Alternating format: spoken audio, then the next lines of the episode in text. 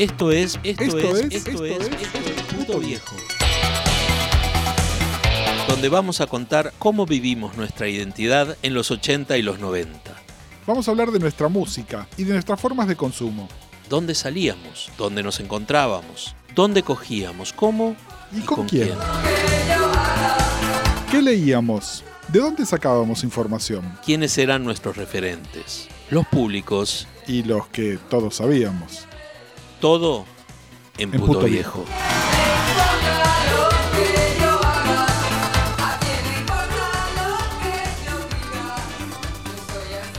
Hola, bienvenidos a un nuevo episodio de Puto Viejo, el espacio del Baído de nosotros, los putos viejos. Les habla el puto viejo Gustavo Casals y estoy con... El otro puto viejo, eh, Gustavo Pecoraro.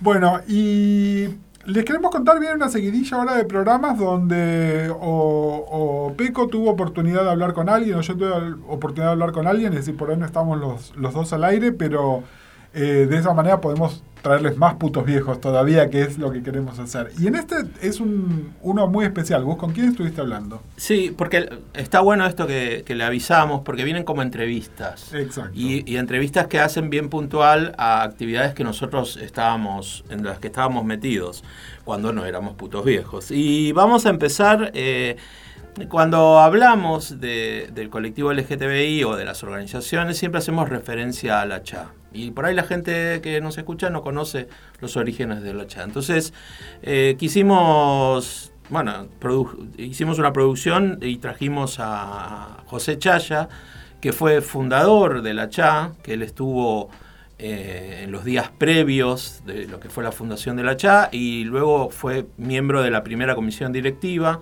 de la que fue presidente Carlos Jauri. José fue el primer secretario y después cuando hubo una interna, otra, una de tantas, eh, ocupó el cargo de vicepresidente un, tiempo. Fue muy amigo de Carlos también.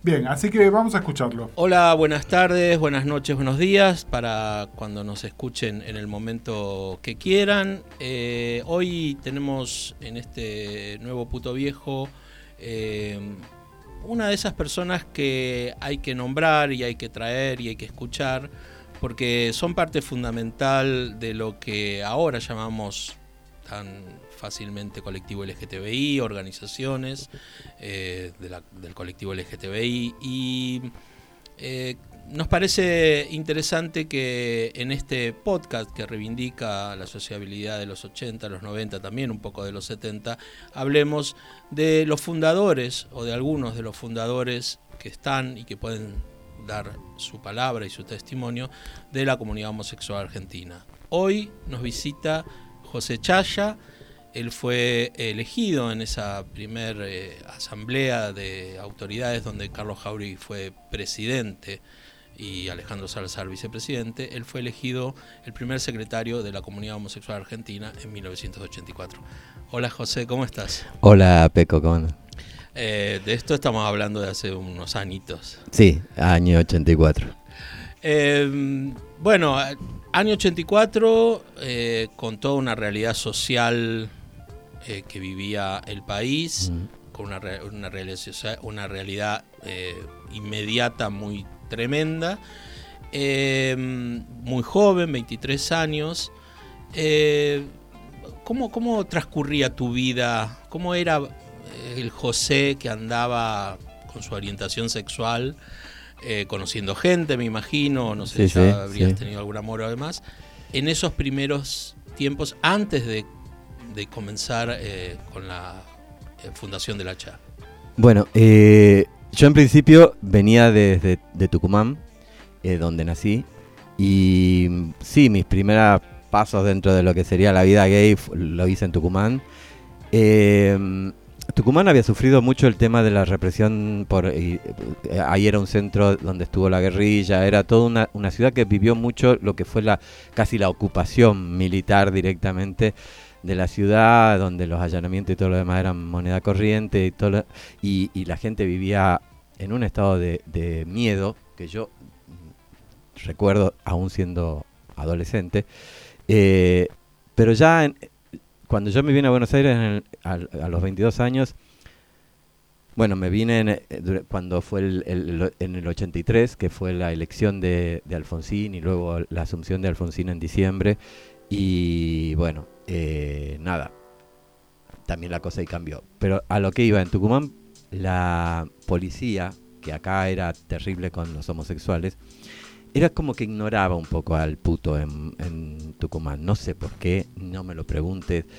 Pero eh, cuando yo arranqué con mi vida gay en Tucumán, o sea, no sentí la presión que ustedes tenían acá y que yo la veía cuando venía a Buenos Aires con respecto a la policía. O sea, la policía provincial a la mariga no nos jodía, ¿viste? También eras muy joven por ahí. Sí, era joven, pero eh, ojo, lo, lo, yo empecé como a, empecé como a los, eh, qué sé yo, a salir y esto, a frecuentar, na- no había lugares, a caminar las calles de Tucumán a los 17, 18 años. Y, y la gente gay en general en Tucumán se manejaba con una cierta, eh, no te voy a decir libertad porque nadie la vivía en esa época, pero sí con una cierta soltura en, en la calle en general. Eh, tal vez porque no estábamos acosados con esto de eh, moralidad, ¿viste? ¿Te acordás? de la- Sí. Que acá era la famosa eh, policía de moralidad, que era la que te llevaba preso para cumplir cupos y todo lo demás, que era una el- a lo que más sufría el, el homosexual acá en Buenos Aires. Allá no existía eso. Entonces de, de golpe yo venía con una cosa como más, más medio inconsciente de la, de la, de la represión hasta que llegué. Y me detuvieron por primera vez en la calle, acá en Buenos Aires. ¿En qué año fue eso? Eh, yo llegué a Buenos Aires en el 83, eh, a principios del 83. Y, y bueno, nada, si bien todavía no, no estábamos en democracia, nada, ya había una cierta efervescencia, pero la policía seguía deteniendo a todo el mundo en la calle por ir juntos. La- me pasó muchas veces que me separaran de con quién iba y me preguntaran si lo conocía, si cómo se llamaba, si dónde vivía, si qué, qué Porque eso trabajaba. era, eso era el método. Ese ¿no? era el Te método. o sea, sí, sí. un- uno para acá, otro para allá. Y preguntas a cada uno. Y si no sabías nada del otro, eh, ibas en gana. No, no había vuelta. O sea, Ahí, ahí contaban eh, personas más grandes que, que yo, bueno, eh, que antes se inventaban una historia. sí, sí. Apenas se conocían. Apenas se conocían. Eh, eh, antes, hasta que yo llegué era así, ¿eh? Eh, la gente ya tenía como, en cuanto te conocían, te decían, mira, me llamo tanto, vivo en tal lugar, mm, trabajo de tal cosa, tengo tantos años. Si nos paran, ya sabes. Y yo cuando llegué no traía esa, ese chip, viste, de Tucumán, o sea, entonces empecé como de a, de- a poco a incorporar esa incomodidad, ese miedo, esa cosa de estar en la calle y, y estar como viendo qué pasa si viene la policía, si no viene la policía. Ir a un boliche ya era toda una aventura, o sea, casi sabíamos que ir a un boliche significaba que estaba la chance de que podías terminar en cana, o sea, que podía haber un allanamiento. Es más, he vivido varios. Nunca me llevaron en cana de los boliches ni de la calle, por suerte, porque no, no por otra cosa, porque te tocaba o no te tocaba. Este, pero sí, era lo normal, lo habitual. Todos salíamos sabiendo eso. Eh, girabas por Santa Fe específicamente y te acordás de algún boliche que existiera en esos momentos? Estamos Mira. hablando de, de principios del 83, todavía no se habían realizado las elecciones, estábamos No. en plena campaña electoral, Sí. eh, legalización de los partidos políticos, etcétera, como un poquito de relajación y Sí. empezar a, eh, la apertura de los boliches. Claro, es que yo creo que se pensó de que con esta eh, cierta apertura que empezó a haber durante la última parte del gobierno militar, muchos se empezaron a animar como a abrir espacios. Eh, me acuerdo alguno que se abrió en, una- en un momento en Belgrano que se llamaba La Casa o, o Casona, no me acuerdo. Casa. La Casa creo La que era. Eh, que tenían como un jardín adelante y adentro o, a- o atrás, no me acuerdo eh, muy bien, pero bueno, fue uno de los lugares a los que fui que duró poquísimo, duró lo que tardó la policía en ir cuatro o cinco veces y devastar el lugar, que ya la gente no fuera. Sí, que era o, o Era pagabas eso. la coima Claro, sí, sí, sí. o te, te allanaban el local. Claro, y a veces ni siquiera era Ni negocio siquiera pagar, o ni siquiera querían que pagues la coima, por ahí porque algún vecino, viste, era Belgrano, algún vecino vio que iban putos, que se le dijo, "Acá esto no va más y chao. Era tan simple como eso. Denunciaba y listo. Eh, bueno, y algunos otros que aparecían así, casi siempre, bueno, me, me. Y ahora no me acuerdo si Olbrix fue antes o después de Contramano, pero era un boliche que estaba fue antes. antes, que estaba en las eras. En La ¿Y Heras qué y se-. Sí, y duró un tiempo relativamente más, mayor que el, que el resto de los boliches que habían abierto. Pero eran así, boliches esporádicos que abrían, estaban unos días, cerraban y así.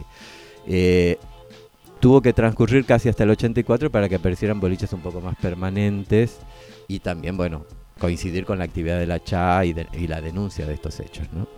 Eh, para hablar un poquitín. Hacer como un marco para la gente que te está escuchando de lo que significaba tener 22 años, Sí. eh, ser puto declarado, salir a buscar eh, tus relaciones sexoafectivas, lo que sea, girar. Sí. Eh, ¿Cómo era la, cómo era ese, ese preparación? ¿Cómo era? ¿Había tensión? ¿Tenías miedo? ¿Ibas por algunos lugares, por otros no? Sí, bueno, el miedo estaba. Y la, tensión y la preocupación estaba cuando uno salía. Eh, era casi como un juego de riesgo, o sea, uno sabía que iba con un riesgo determinado y que no era ficticio, que estaba y que te podía pasar. Eh, en general se caminaba por Santa Fe, era la... Y, y cuanto más temprano era como más seguro, digamos, porque había mucha más gente, entonces por ahí la policía no jodía tanto. Se empezaba a poner más pesado con la policía un poco más tarde, cuando ya el, el común desaparecía y quedábamos, sobre todo la gente gay, girando. Eh, y ahí ya se ponía más pesado, uno ya iba atento, si veías parar un patrullero, bueno, salía huyendo para cualquier lado. Este, evitabas eh, Marcelo T. de Alvear, porque supuestamente Marcelo T. de Alvear era el lugar de los taxis. Los taxi boys. Eh, entonces, como ahí estaban los taxi boy y la policía pasaba muy seguido también por ahí, entonces uno evitaba Marcelo T. Alvear, como que la cruzaba rápido para llegar hasta Santa Fe y, la gente en general no se paraba en las esquinas por ahí.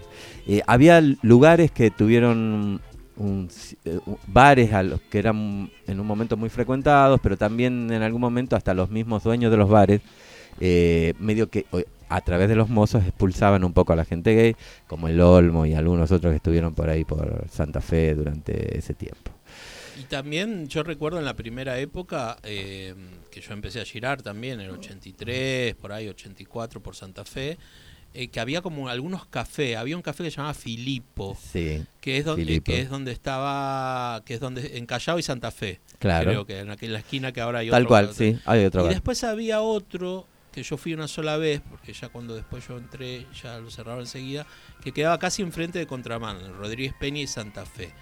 Como que había algunos Eh, lugares sí. que eran como de, por llamarlo de alguna manera, de como de clandestinidad, Sí. sin ser lugares gay. por Sin ser supuesto. lugar Eran gay. cafés, Sí. tomabas un café, mirabas y de ahí salías. También había uno en Corrientes, en Avenida Corrientes, eh, Corrientes entre Callao creo, y Rodríguez Peña, que se llamaba, eh, ahora no me acuerdo el nombre, pero era un bar también, un bar común que iba mucha gente de teatro y qué sé yo, pero que en un momento dado los gays empezaron a caer. Claro, porque viste, teatro y gay es Teatro como, y gay teatro era- y puto claro, es como, hay y una conexión. Siempre hay Sí. alguna, ¿viste? Ni te digo el colón. No, obvio. no, no, el color no, paraíso ni te cuento. Eh, pero sí, ahí, ahí, ahí en este bar en, en Corrientes, en un momento dado que yo ya estaba en Buenos Aires, íbamos mucho eh, a tomar café, era todo muy disimulado. No era tetera. No era tetera, estaban todos sentaditos en las mesas y era mirar y bueno, si había pesca, muy claro, si había pesca, pesca y si no, se salía a la puerta a fumar o qué sé yo, a hacerse el tonto y de ahí esperabas que el otro salga. Ese tipo de contacto, siempre era como indirecto el contacto. Sí, el o sea, lenguaje del eros del puto clandestino. Todo es señas, eh, guiños, eh, cabeza, de todo lo que podía. ¿Sos de la época, llegaste a, a conocer estos famosos que decían, que se preguntaban, ¿sos Paki, sos Bitter? Eh, no, eh, lo que más se preguntaba en esa época, eh, va, o que yo recuerdo era si eras activo o pasivo. Bueno, ahora también. Eso no cambió. Yo creía que ya estaba de moda. Pero no, sí, ahí sí, la, la- lo primero, bueno, eh, o vos qué haces era la pregunta. Yo soy pintor, qué sé yo. No, era qué hacías en la cama, qué te dedicabas, bueno, qué te gustaba. Era como, había como mucho plurito con eso, viste, como ver qué sos, qué haces. Y bueno. ¿Te re- recordás? eh, bueno, votaste acá. Eh, voté- no, porque todavía no tenía el No cambio de cambio domicilio, así que en la primera elección democrática debo Eh, admitir que no pude votar. Bueno, eso fue en octubre del 83. Sí. ¿Qué, qué- si hubieses, si hubieses eh, podido votar, qué esperanzas, qué, esperanzas tenía? Eh, mayoritariamente como lo, como lo que sabemos que es que el- es un sector grande de las personas gays, vamos a hablar de gays, Sí, sí, no sí. hablamos de colectivo LGTB No. en esa época, votaron al radicalismo, votaron Sí, a- Yo hubiera a votado lo mismo. ¿Y qué, qué significaba? ¿Qué, qué, qué- qué- qué- esperanza había ahí? Eh, sinceramente, la, la idea que yo ya tenía en ese momento, eh, o que equivocado no, era que el peronismo y los gays no se llevaban bien. Eh, y para mí, Alfonsín eh, representaba los ideales de libertad. eh, O sea, por cómo él lo O planteaba. por lo menos ese peronismo. ese, ¿no? e- ese, ese peronismo y ese radicalismo. Eh, ese peronismo era el peronismo, vos te acordás, el famoso cajón, eh, Luder y toda esa la mafia que los rodeaba. Era bastante oscura la cosa. Y por el lado del radicalismo, te- eh, yo sentía un discurso como más republicano, democrático. o sea, eso a mi corta edad era lo que yo leía de lo que escuchaba. Y, y por eso, sin dudar, hubiera votado a Alfonsín. Y salí a festejar el triunfo de Alfonsín y me patotearon en la calle unos peronistas. Em, ese, eh, hay una anécdota famosa que cuenta Oscar Gómez, que seguramente lo conociste, era del grupo de acción gay. Sí, Eh, sí, que ahora vive en, en España, que él dice que había un, un bar en Riobamba y Marcelo de Alvear, eh, eh, que probablemente habría sido el, el restaurante que tenía José Luis Delfino, me imagino, por ahí. sí. Pero ese es muy posterior. Es posterior. Bueno, él habla de un bar en Riobamba y Marcelo de Alvear, no sé cuál sería. eh, que, él, que él dice que el 10 de diciembre eh, se festejó ahí el- la asunción de Alfonsín y en la calle se festejó. Se hizo como una Sí. especie de baile en la calle. Sí, yo fui el de los de la calle. Yo estuve en la calle. O sea, yo en ese momento vivía en Avenida Corrientes, eh, muy cerca de Callao. Y nada, en cuanto se dieron los cómputos y salió que había ganado Alfonsín, sí, salió a festejar con todo y había mucha gente ahí en la calle. Eh, Mucho giro esa noche. mucho Ahí giro. no se preguntaba. No, ¿qué no, ahí se festejaba. Ahí se festejó hasta altas horas Sí, de la sí. noche. ¿Y qué pasó después? Para nosotros lo sabemos, pero ¿qué pasó para nuestra audiencia entre ese 10 de diciembre, ¿no? De 1983 y ese abril, 19 de abril de 1984, son cuatro meses en, en esta esperanza democrática, en el nuevo, en, un- en una esperanza de libertad hacia las personas Sí, bueno, homosexuales. En un principio obviamente no se dio como creo que no se dieron ninguna de todas las libertades en un momento. Eh, se fueron consiguiendo. Este, los boliches seguían siendo allanados, la policía te seguía deteniendo, o sea, estábamos como, como que no había cambiado nada al principio, obviamente. Y, y bueno, eso también creo que fue el puntapié que dio inicio a la idea de que después se formara la CHA porque realmente sentíamos que no cambiaba nada, que los boliches seguían siendo allanados. Hablabas de, hablaban de política, hablaban de la situación, sí, sí, sí, hablaban. sí, yo sí, sí, se hablaba, se hablaba generalmente, o sea, porque nos hemos salteado una parte, la vida gay mayoritariamente transcurría en las casas. Eh, la fiesta, la reunión, la cena, el té, eh, e- era, era lo habitual en la vida gay de ese momento porque era el lugar de conocer gente. ¿Entendés? Porque a vos te invitaban a la casa de alguien a una fiesta y era probable que vaya alguien que vos no conocías. y Bueno, e- eran muy esperadas esas reuniones. Y creo que era un centro, digamos, era, era donde se desarrollaba realmente la actividad gay en ese momento, en las casas. Y cosa que ahora como que se ha aplacado bastante. Pero, eh, Sí, las famosas parties. claro, los vos. parties, sí. Y el tema es que en, es- en esos lugares se hablaba muchas veces, o sea, era un tema de conversación. Había mucha gente gay que no quería, con el chip todavía de la dictadura, no quería hablar ni siquiera de política, o sea, era como que aún eso era como algo de lo que no se hablaba. Y eso fue algo difícil de remontar, durante la CHA inclusive.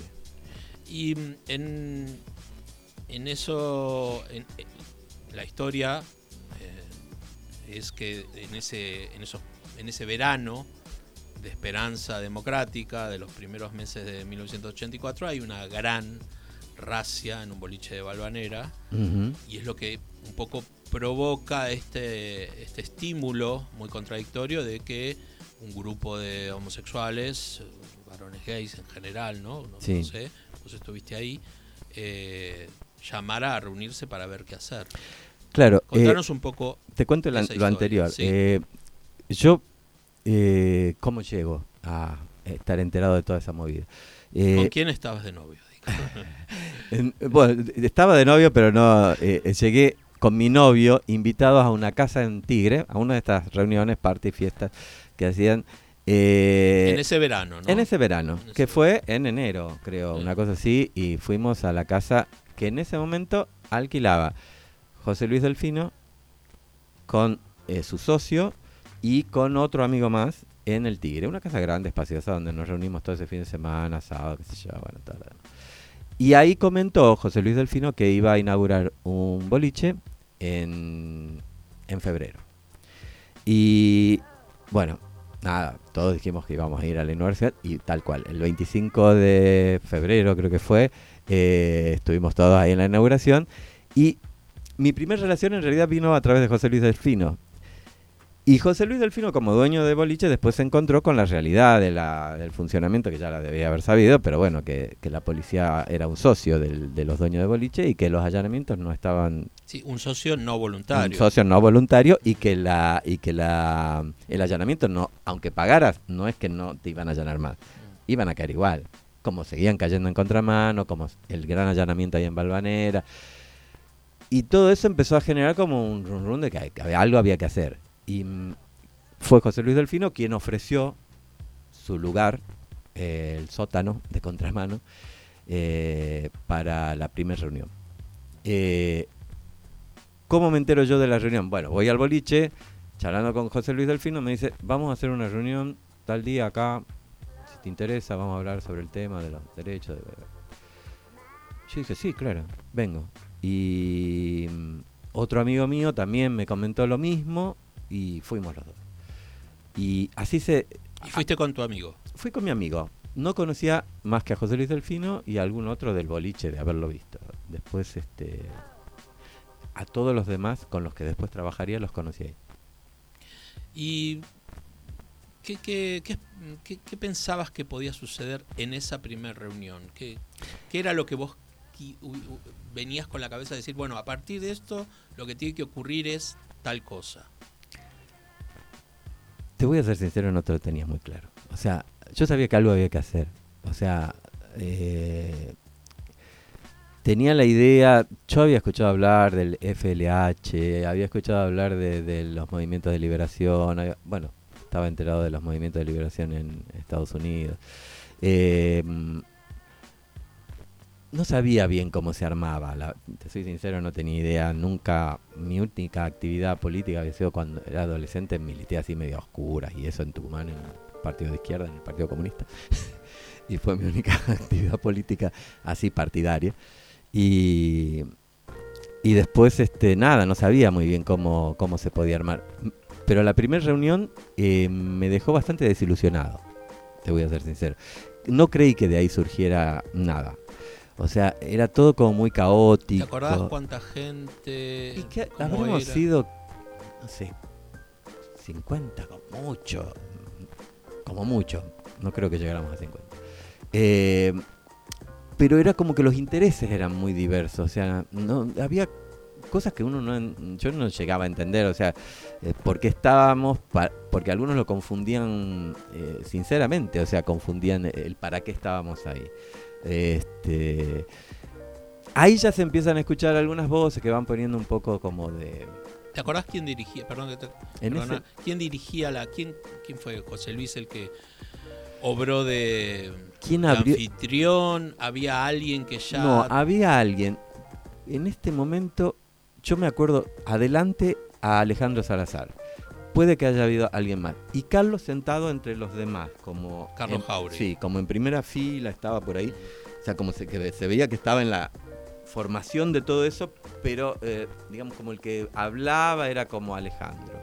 Eh, después, bueno, también durante los debates que se empezaron a dar, eh, eh, hubo voces bastante fuertes, digamos, la de Carlos, la de Alejandro, yo algo opiné en cuanto a lo que... y muchos otros opinaban y, y bueno, em- se empezó a a hablar de qué hacer, cómo hacerlo y, y en esa primera reunión no se hizo la charla. En esa primera reunión se, se habló, se tiró posibilidades, nombres. El tema del nombre fue una discusión. ¿Cómo nos íbamos a llamar? Contá la anécdota, porque es interesante para que la conozcan. Todas las nuevas generaciones que ahora, eh, nada, es tan, tan sencillo decir puto, maricón, laurín, Mm. o sea, reivindicar desde ese lugar y está buenísimo. Estamos hablando del año 84 con gente que venía creciendo en un miedo eh, eh, bajo la dictadura, a que apenas ni siquiera se quizás se identificaban como homosexuales. Sí, y, y vos fíjate que, eh, ¿qué nombre le pones a una asociación? ¿no? Eh, Con la solemnidad que era Claro. formar una asociación. con la solemnidad que implicaba y con la, bueno, desde se empezaron a barajar nombres de todo tipo, hipótesis y todo lo demás. Eh, el gay fue lo primero que salió como, como, eh, comunidad también se discutió mucho. Eh, se hablaba como de algo de, de asociación gay o gay por, por algo, por los derechos, no sé. El tema es que, primero, todos estuvimos de acuerdo, o la gran mayoría estuvimos de acuerdo, que el gay lo corriéramos. O sea, digamos, eh, todos opinamos que el- la lengua castellana tenía modos de definir al homosexual que sin utilizar gay. O sea, ahí empezó, bueno, eh, muchos decían se asociación de putos. O sea, no, no había un... eh, eran los menos, obviamente. Todos los demás querían algo que, si era posible, no tuviera la palabra homosexual en su, en su nombre. Eh, como resultado, y después de un largo consenso, se llegó a esa comunidad homosexual argentina. Es, eh, es cierto que Carlos propuso Putos Unidos. Sí, pa- para Carlos era Putos Unidos, pero Carlos Jauri. Carlos, Carlos siempre fue de la opinión de llamar las cosas como eran. O sea, eh, una vez le preguntó a una periodista, ¿y a ustedes cómo prefieren que les digan putos? Le dijo a él. Es interesante. eh, estamos hablando de 1984, los primeros meses del retorno de la democracia, con gente que venía de, con un chip eh, de clandestinidad, de, de persecución, de Miedo. miedo. de encanadas, no tuya, por ahí de otro conocido, o de Sí, un sí. novio y demás. Y Carlos Jauri propone que se llame Putos Unidos. Putos Unidos. Obviamente se le saltaron a la yugular eh, todos casi. Yo, yo a mí me pareció muy, muy gracioso, que era, que era algo aceptable, pero bueno, no al resto. Eh, Y se llega a ese consenso de comunidad homosexual. Sí, después de mucha discusión, como te digo, no fue fácil. eh, decidimos primero el nombre y después, bueno, que- n- no sé si quedó el nombre en la primera reunión. Las autoridades del caso es que se, se eligieron en la segunda. Ya para la segunda, los que habíamos tenido un cierto tipo de, de coincidencia, vanguardia. la vanguardia. Claro, los que, no quiero llamar a la vanguardia, pero los que habíamos tenido un cierto tipo de coincidencia en el diálogo durante la primera reunión, Carlos, Alejandro hasta ahí, eh, Héctor Pérez, Alejandro Firestein, eh, un grupo de gente, Jorge Rojas. Jorge Rojas, eh, Estaría bueno poder nombrarlos a todos, ¿no? Sí. Porque es fe- sí, yo te nombro a todos los que estaban por ahí, no, no, no, no, los que pusieron su nombre, porque Pero los que sí estaban en el eh, de- más cercano al acuerdo éramos eh, este grupo. Eh, tra- llegamos a la segunda reunión y ya había que elegir a alguien que, que represente a la, a, la, a la recién bautizada comunidad homosexual argentina. Eh, claro, alguien tenía que tener la corona. alguien tenía que tener la corona. Exacto. Re- Reina había muchas, pero Sí. una tenía que ser coronada. Entonces decidimos, bueno, eh, Porque además, perdón, Sí. José, eh, traía su costo. pero por supuesto. El presidente de la comunidad homosexual argentina para hacer reclamos políticos públicos. públicos. O sea, todo aquel, y esto se dejó en claro, todo aquel que integre la porque se aclaró antes de la votación, todo aquel que integre cualquier cargo dentro de la comunidad tiene que estar dispuesto a decir su nombre en público y actuar con su nombre y dar la cara. Visibilidad. Claro. Este, ahí se borraron muchos pretendientes a la corona. Claro. Eh, entonces, uno de los que obviamente estábamos todos dispuestos era el grupo que quedó, digamos, dentro de la, del consenso y que se fue votado. Eh, pero fíjate, a Carlos Jauregui, además de por su participación, por su empeño en que se haga y todo lo demás, lo eligieron por su aspecto también. Y esto siempre se lo digo. Porque él no tenía mucho aspecto de. No tenía aspecto de gay. Tenía voz eh, grave. eh, era como un chico común de anteojito, estudiante rubiecito, eh, de buen aspecto, qué sé yo. Que no daba eh, el, el- la caricatura gay que tenía en general la sociedad, el, el afeminado, que hablara así, basado. Y eso jugó muy a su favor cuando fu- fue el momento de votar. Y es así. Por, por algo Alejandro Salazar salió segundo y no primero. Sí, igual es contradictorio, Es ¿no? contradictorio. Porque quienes conocíamos bien a Carlos sabíamos que él no era para nada chongo. No, es que él no, no jugaba- tenía una él- voz grave. él no punto. mentía. O sea, a ver, eh, todos sabíamos quién era ah, ya no habíamos enterado quién era Carlos. El tema es que para muchos de los que estaban ahí, eh, lo importante era que, el, que, bueno, ya que vamos a tener un presidente que no se, que no parezca gay. Claro, aun, aún aquel que propone que el nombre sea Putos Sí. Unidos, Sí. cuánto homo-odio, ¿no? homofobia internalizada para claro. que no se notara la pluma o, Sí, por eso o te ser digo, un maricón, ¿no? Yo creo que eso fue lo que hizo que eh, Alejandro Salazar, que había actuado mucho por el tema de la quedara como vice y no como presidente por su voz un poco aflautada y por su aspecto no tan masculino como el que tenía Carlos. Sí, Al menos masculino entre muchas masculino comillas. entre 10.000 comillas, obviamente, pero te estoy hablando con la mentalidad de ese Sí, sí, momento. sí, sí. Con una mentalidad que además, hay que admitir, eh, estábamos todos muy atrás. Porque en un momento dado se planteó qué pasaba con el tema de los travestis. Y nosotros Sí, de, la- de las travestis. sí. mayoritariamente dijimos, porque ahí sí hay que decirlo, mayoritariamente dijimos que eso era una comunidad homosexual y que el travesti no era homosexual. Ese era el pensamiento del 84. Exacto. Este, Y Está bueno que lo digamos, porque me parece que, que hay una cuestión con las compañeras travestis y transexuales, como, como bueno, sí, siempre fue, eh, siempre eh, estuvieron aceptadas y fueron, fueron compañeras de ruta, no, y eso es un trabajo que se- Sí. tardó muchos años, compañeras eh, que existían, que tenían Sí, sus propias claro demandas, incluso que tenían situaciones de vulnerabilidad muchísimo más duras mucho más duro. que los homosexuales Sí, y sí. sobre todo homosexuales de clase media de capital Claro. federal que podían girar por Santa Fe y vivir cerca de ahí. Entonces, eh, digo porque también está bueno entender eh, la cierta precariedad de, de los primeros inicios, de los primeros años de la construcción de nuestro colectivo. Y también, pero también la voluntad Claro, por, por lograr esa unificación. yo creo que la- el pensamiento de la CHA fue desarrollándose junto con el pensamiento un, un poco por delante, pero junto con el pensamiento social. Eh, para nosotros realmente el, el problema del- de los travestis no era el- nuestro problema y por lo tanto no podíamos representarlo. Tampoco se habló de las mujeres homosexuales en, esa- en esas primeras reuniones, ni las había. Sí, estoy- mientras mientras Sí, sí. hablas, eh, Eh. pienso, ¿no? Que, Sí. que- que- que fácil es ahora y, y a mí me, me hace ruido cuando decís los travestis, las Sí. mujeres homosexuales. Ahora, eh, realmente, con todo esto, año tras año, las identidades han cobrado un protagonismo, han defendido su lugar y, y entonces nadie diría los travestis, las Nadie, mujeres nadie. homosexuales. Estoy hablando, Lesbianas. soy la máquina del tiempo. o sea, la máquina del tiempo, pero estás hablando desde ese lugar. Desde ese lugar y 84. desde ese año. A- Así es como se los nombraba, además. Por eso te lo, lo- lo repito, digamos.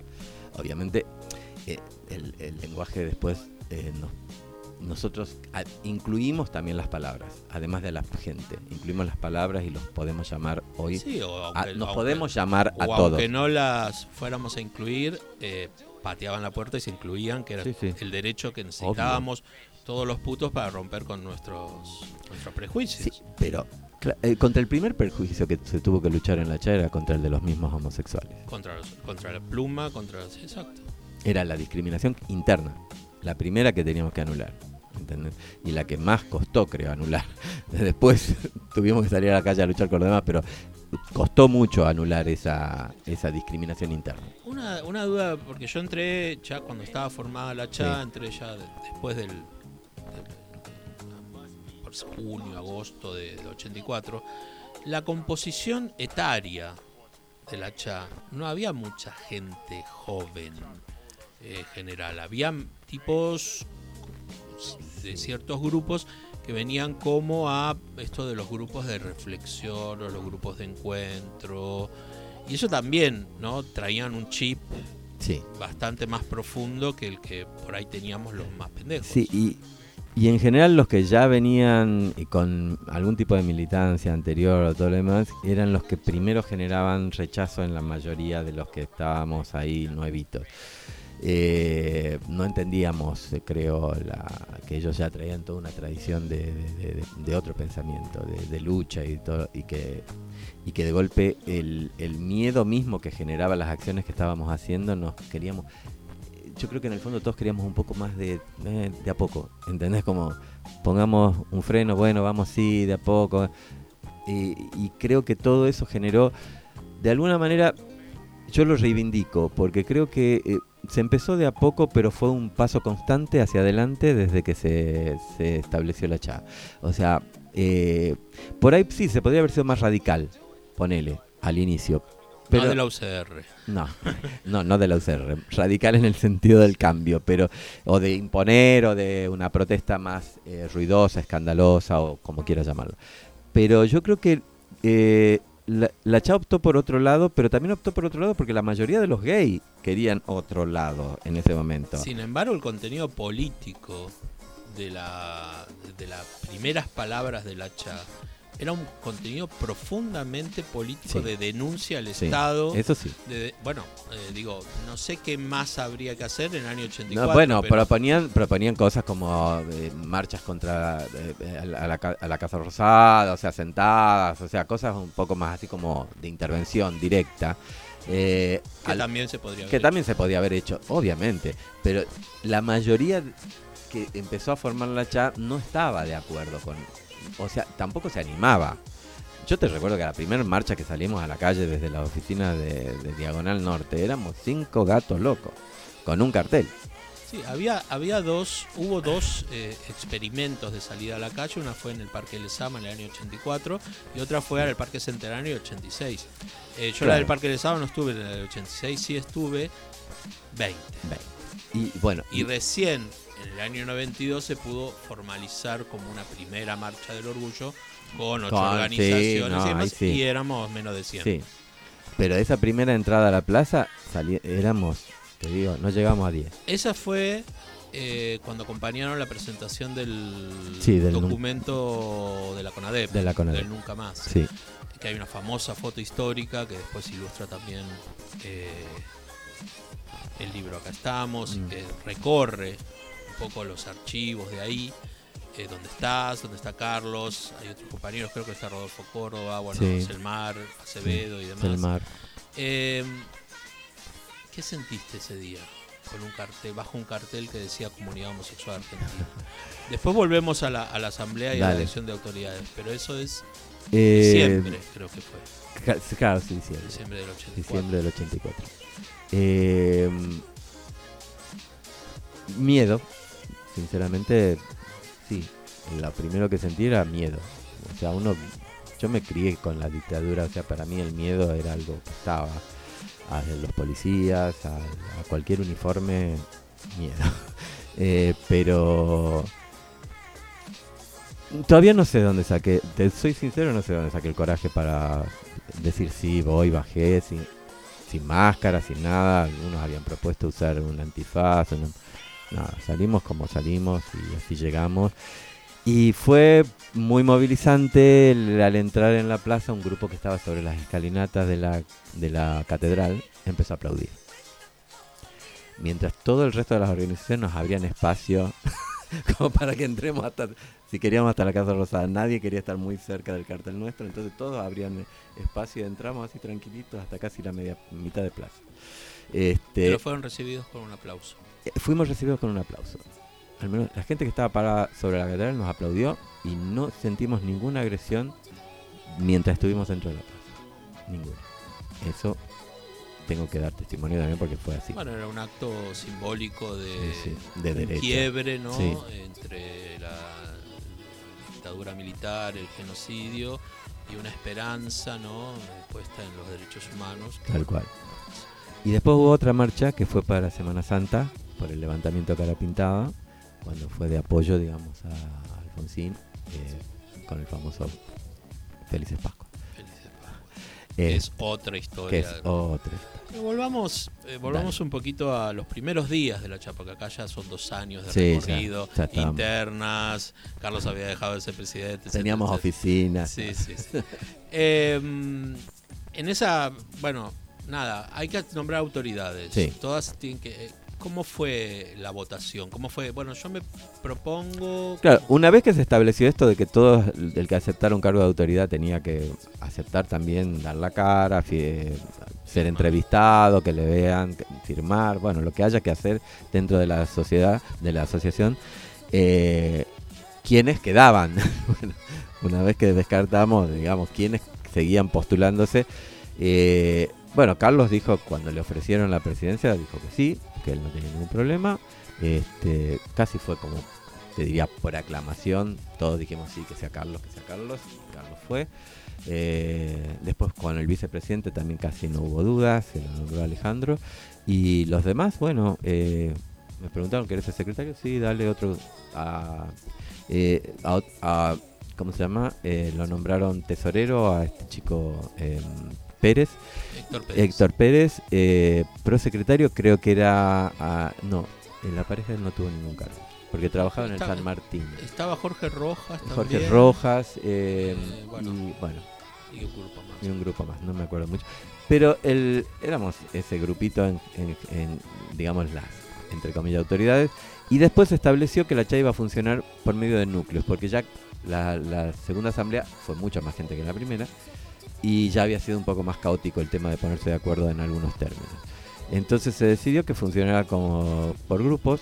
eh, cada grupo tendría un representante dentro de una asamblea general que se haría cada tanto tiempo y las propuestas bajarían de la asamblea de los grupos subirían de los grupos a la asamblea general y en ella se, se votaría las decisiones finales Eh, un- durante ese año, durante el año 84, una de las cosas, uno de los, desde mi punto de vista, uno de los mayores logros políticos de visibilidad que hizo la CHA fue sacar el comunicado, la solicitada, mejor Sí. dicho, Sí. en Clarín. en Clarín Eh, una solicitada que eh, cuyo título era con, eh, con discriminación y represión no hay no hay democracia. democracia O sea, una solicitada de mucho contenido. Mucho político. contenido. Y que causó mucho ruido también sí. Porque era como- éramos como invisibles hasta ese momento para la gran mayoría de la sociedad. Era una causa que no existía. Y de golpe primero ni siquiera sabíamos si el diario iba a aceptar sacar la solicitada. Probamos y salió.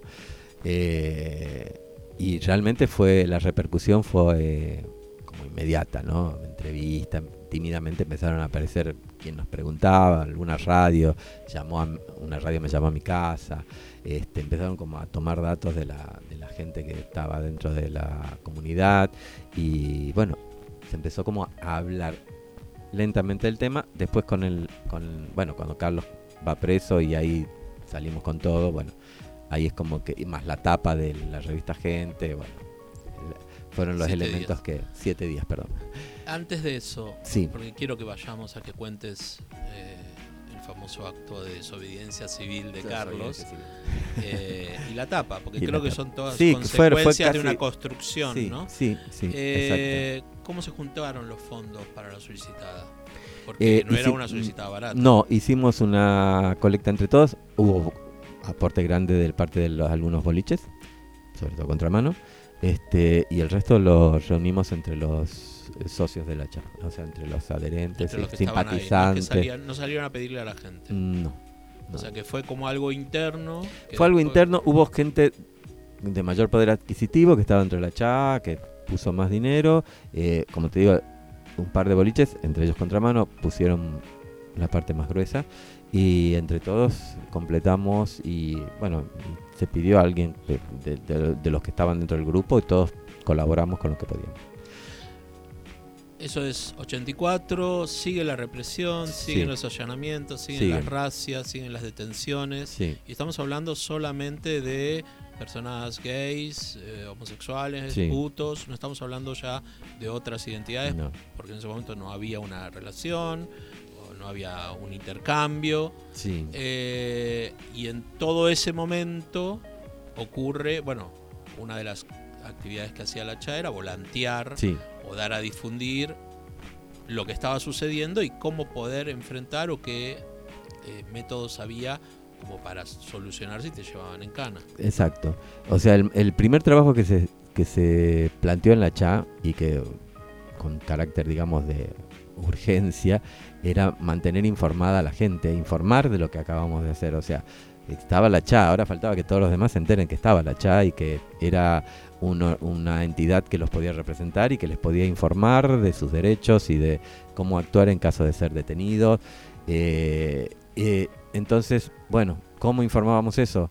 Eh, ¿A dónde va la gente? A los boliches y salíamos con, con volantes y recorríamos a veces en una noche cuatro, cinco, o los que había en, ese, en algún momento tres.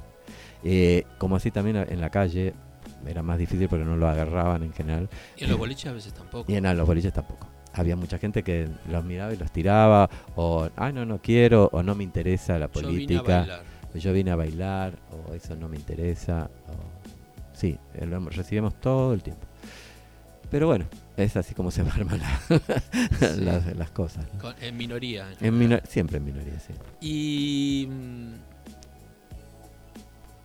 y la famosa anécdota de la famosa el famoso hecho político, no es una anécdota No, de sí, la sí. detención de Carlos, eh, que genera una, una difusión en los medios muy importantes, viene de una noche de volanteo. Exacto. Esa noche habíamos salido... eh, Estamos hablando del año 85. Sí. Eh, Raúl Pérez, eh, Alejandro Firestein, Carlos y yo. Eh, en ese momento yo tenía un auto y nada, eso nos facilitaba movernos, digamos, por varios boliches en una misma noche. Y habíamos estado en un par y Carlos dice, bueno, vamos a contramano ah, y volanteamos y ya nos quedamos ahí. Dale, vamos. Entonces llegamos y estábamos en, estaba estacionando y va, en cuanto di la vuelta nos vemos el camión de la policía estacionado en la puerta. Eh, para quienes nos están escuchando y por ahí no saben, Contramano fue un boliche que duró hasta el año pasado, Sí, desde el año lamentablemente. 84. Sí, 34 años de vida, un boliche muy popular, sobre todo en los 80 y en los 90, sí, eh, que quedaba en Rodríguez Peña entre Santa Fe y Marcelo T. Alvear, exacto, en un sótano. en el sótano. Y mm, bueno, llegamos, vemos el camión de la policía en la puerta eh, y decimos, ¿qué hacemos? Era la primera vez que nos topábamos así de frente con el hecho en sí del allanamiento. Y, Un Eh, camión y, eh, además. claro, al estar el camión eso implicaba que llevaban gente.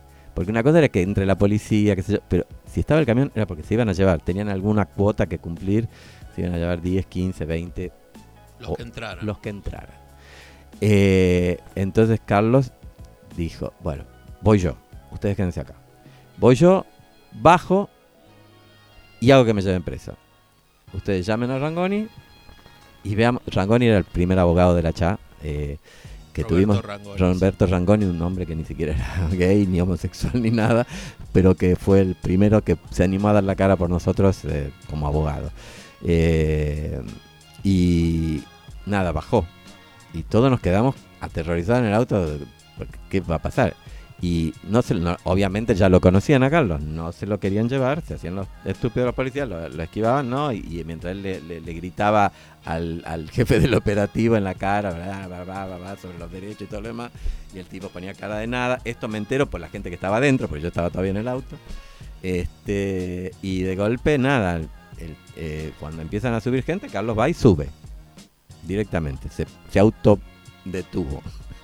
Eh, desobediencia civil. Claro. Sí. Entonces él fue preso, obviamente, inmediatamente lo llamamos Rangoni, Rangoni presentó un habeas corpus. Era una, una cosa bastante extraña presentar un habeas corpus por un gay detenido, era algo Bueno, y no- logramos que los diarios publicaran que el presidente de la comunidad homosexual argentina había sido detenido en un boliche gay. A todo esto, yo recuerdo que eh, fue Alejandro Salazar quien me llamó al teléfono de mi casa. En ese momento, Ah, ¿sí? sí, en ese momento vivía, eh, estaba en pareja con otro militante. Y él hizo un comentario tipo: Lo bueno de cuando pasan estas cosas es que llamas a uno y siempre hay dos. Eh, pero movilizó mucho también a ese sector pequeño del activismo Sí, porque puso en, en se corporizó lo que decíamos casi teóricamente y también hacia los propios otros putos, ¿no? Sí, que, claro. que no te levantaban el volante o te, o te esquivaban o decían, no me interesa la política, mami, esto es política. claro. Es que sí, eh, fue, fue un hecho importante para adentro y para afuera. Eh, para adentro porque aquellos que veían los volantes y que no sabían qué carajo hacíamos, se dieron cuenta de qué hacíamos. O sea, y qué era lo que intentábamos hacer, sobre todo. Eh, y para los de afuera nos dio visibilidad. Y por lo menos durante un tiempo se, se habló del tema y se seguiría hablando. Eh, Ah, eh. Rangoni presenta el habeas corpus. Sí. Eh, Carlos estaba en el Departamento Central de Policía. Eh, ¿Qué sucedió? Eh, a Carlos eh, lo liberan, va, al día siguiente lo liberan y bueno, a partir de ahí empieza el eh, por los medios, porque en realidad la, la idea era que esto se conozca eh, y, y bueno, nada, esto también fue creo que el puntapié para que después empezaran cosas como la famosa tapa o otras otras otras notas que hubo en ese momento. Sí, que la famosa, lo que hablamos de la famosa tapa es la famosa tapa de la revista Siete Días, una revista que en esos momentos era la revista más importante, Sí, creo, sí. mucho más que gente. Era como una ola. Sí, eh, pero momento. que en realidad la gente consumía Sí, revistas mucho, en esa mucho. época. Y en la tapa aparece por primera vez a dos homosexuales, uno de ellos Carlos Jauregui, y el título era El riesgo de, ser, ser homosexual, homosexual. en la Argentina. y estaban abrazados. Y estaban abrazados, en actitud. eh, Sí, en actitud de, afectiva. de novios, digamos. En actitud de novio, exactamente. Eh, bueno, eso fue ya, sí, el- ahí fue tapa, digamos. de- del, y ahí la cha pasó como, ya, de- te hablo primero del adentro. Adentro ya nos miraban de otra manera. O sea, Adentro estamos hablando de, la- de los, De- los putos. de los putos en los boliches y todo los lo- boliches. Como que ya nos miraban de otra manera, ya, ay, qué bueno, mirá, ay, todos, la, la revista Gente, en siete días se agotó, obviamente, ese número lo compramos todos, todos los putos de Argentina. Este, y, y sí, fue muy, muy, muy movilizante para la CHA mismo, sentimos que habíamos logrado, bueno, algo, que estábamos en camino, en el buen camino.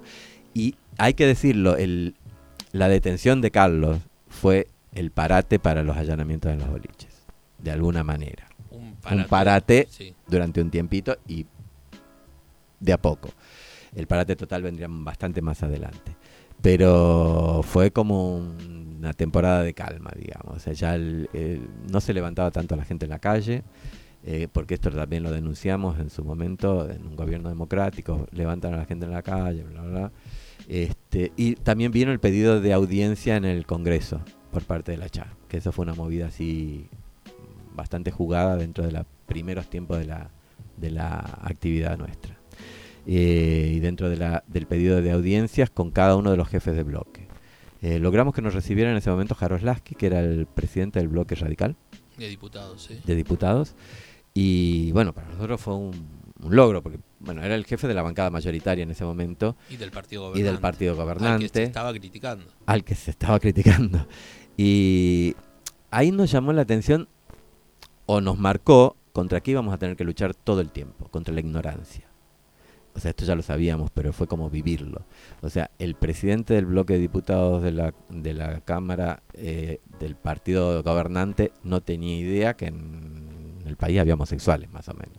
Era, o sea, su actitud fue como de que estaba hablando con extraterrestres que acababan de bajar de, un, de, un, de, un- de una nave y le Sí. estaban contando una historia que para él era ciencia ficción. Cuando, sin embargo, el ministro del Interior de su propio gobierno, que era Antonio Sí. Trócoli, eh, ya había denunciado en la etapa del porteño que los la homosexualidad era una enfermedad y que a los cual, homosexuales Tal cual. no se iba a tratar como tal, tal, Tal cual. cual. la revista porteño.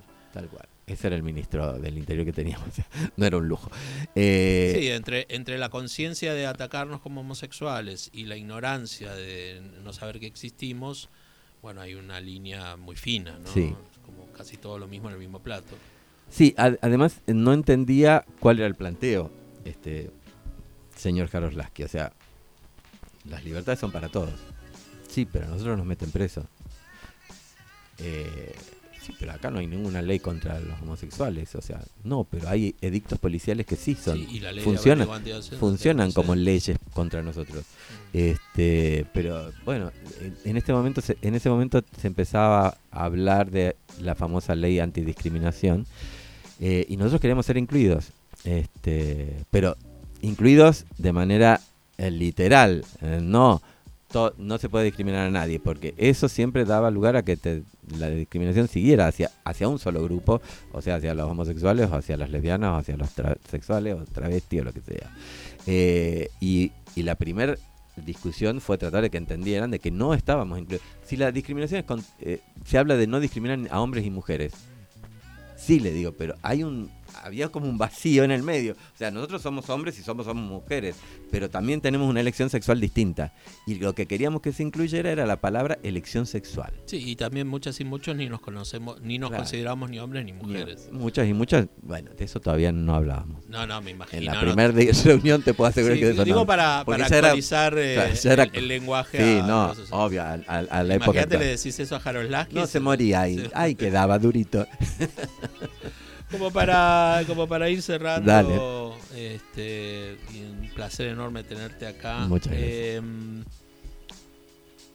nada, pasaron muchos años, también después vinieron grandes conquistas. Sí.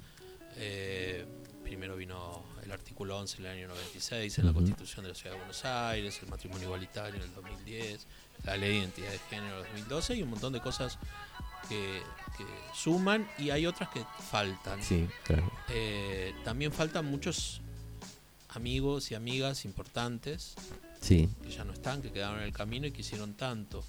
¿Cómo ves ahora, con todos estos, con más de treinta y pico de años después, cómo ves, cómo te sentís vos como, como un tipo que se acaba de casar, es decir, que hace Sí. un año que te casaste, un maricón viejo, Viejo.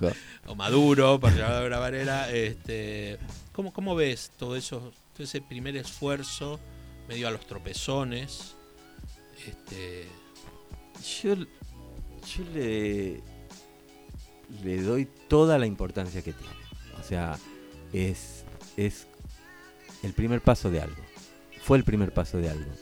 Y todo lo que hoy en día vivimos, todo lo que hoy en día gozamos, como yo, de haberme podido casar con quien amo y con a quien quería tener a mi lado de, con la ley de mi, de mi parte también, este, podemos hacerlo. Pero ese fue el primer paso. O sea, para cualquier otra libertad de las que gozamos hoy en día, ese fue el primer paso. Y yo creo que que eh, los que lo hemos podido vivir eh, hasta el día de hoy creo que nos emociona eh, recordar esa, primera etapa con todo lo dura, mm, terrible que fue en algún momento, o con lo decepcionante que también fue en otros momentos, porque veías que no pensabas que no ibas a lograr nada, o que esto no va para ningún lado, cuando te enfrentabas a gente como estoy contando, cargada de tanta ignorancia.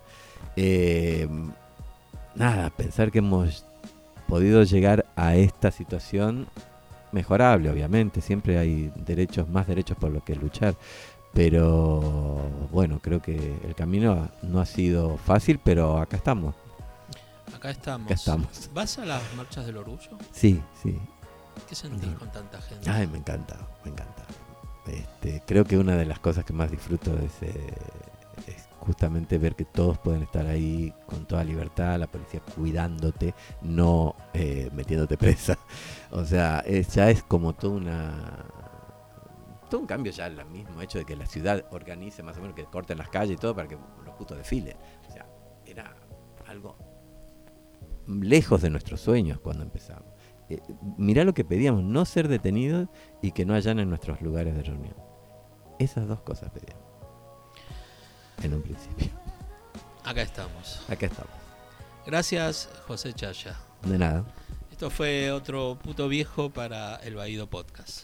Puto viejo. Puto viejo. Puto viejo. Es parte de la red de podcast de El Baído. Buscarnos como El Baído, Facebook, Instagram, YouTube, Twitter, Seguinos seguinos en en Instagram, Facebook Twitter y YouTube. arroba El Baído.